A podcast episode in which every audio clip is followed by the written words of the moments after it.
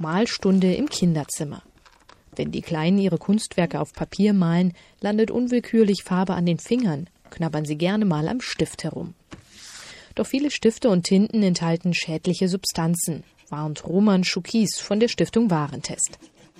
Die Stiftung Warentest hat ja 35 Fasermaler, Buntstifte und Tinten untersucht. Und tatsächlich sind fast ein Drittel davon schädlich oder können zumindest bei Hautkontakt Schaden anrichten. Die Warntester haben gezielt nach kritischen Substanzen gefahndet, unter anderem nach polyzyklisch aromatischen Kohlenwasserstoffen, kurz PAC genannt. Einige von ihnen können Krebs erzeugen, das Erbgut verändern oder die Fortpflanzung gefährden. Die Packs stammen meist aus Verunreinigungen, also es ist nichts, was der Hersteller irgendwie willentlich zusetzt. Es macht sie aber nicht minder gefährlich, weil sie, wie gesagt, ähm, krebserzeugend sein können. Fünfmal fand die Stiftung Warentest diese Schadstoffe in besorgniserregenden Mengen und vergab das Qualitätsurteil mangelhaft. Dabei war der teuerste Buntstift im Test zugleich der schlechteste. Er stammt von Lamy und kostet 79 Cent. Fast zehnmal so viel wie der gute Stift von McGuides.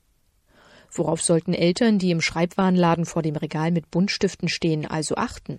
Also ein Rat wäre zum Beispiel schon mal auf unbehandelte Stifte auszuweichen, weil wir gerade die Pack in Lack und Mine gefunden haben und damit ist natürlich schon mal 50 Prozent des Risikos minimiert. Bei Tinten für Füller und in Fasermalstiften liegen die Probleme anders.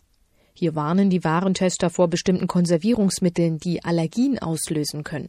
Wässrige Lösungen neigen ja dazu zu schimmeln. Da ist es sinnvoll, die zu konservieren.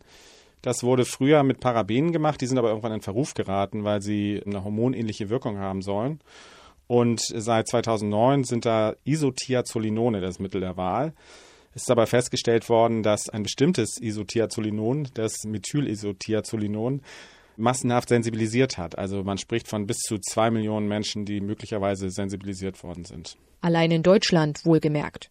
Das bedeutet, der Körper reagiert auf diese Stoffe. Kommt er noch einmal damit in Kontakt, kann eine Allergie ausbrechen. In zwei Sets mit Fasermalern wurden Schokis und seine Kollegen von der Stiftung Warentest fündig. Die anderen Stifte im Test kommen ohne Isothiazolinone aus.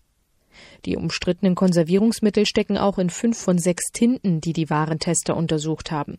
Eltern sollten diese Produkte meiden, rät Schokis. Also es ist ganz wichtig, hier nicht in Panik zu verfallen. Es ist uns ganz wichtig zu sagen, gesunder Menschenverstand weiterhin. Man kann natürlich Farben und Tinten auch weiterhin benutzen, aber wenn man sieht, dass sich zum Beispiel ein Kind mit Tinte anmalt, sollte man es abwaschen und der Rat gilt ja eigentlich immer nach dem Spielen sowieso Hände waschen.